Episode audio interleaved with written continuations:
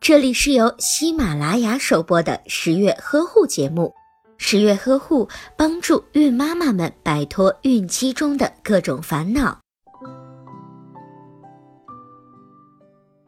宝宝在九至十二个月时的体格锻炼操，以宝宝主动操为主，妈妈在一旁协助即可。一、锻炼宝宝的腿部力量。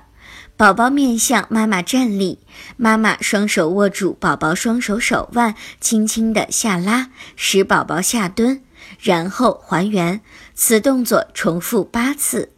二、锻炼宝宝的手臂力量，让宝宝仰卧，妈妈双手抓住宝宝双手手腕，缓缓拉起到坐着的姿势，然后再拉着宝宝站起来。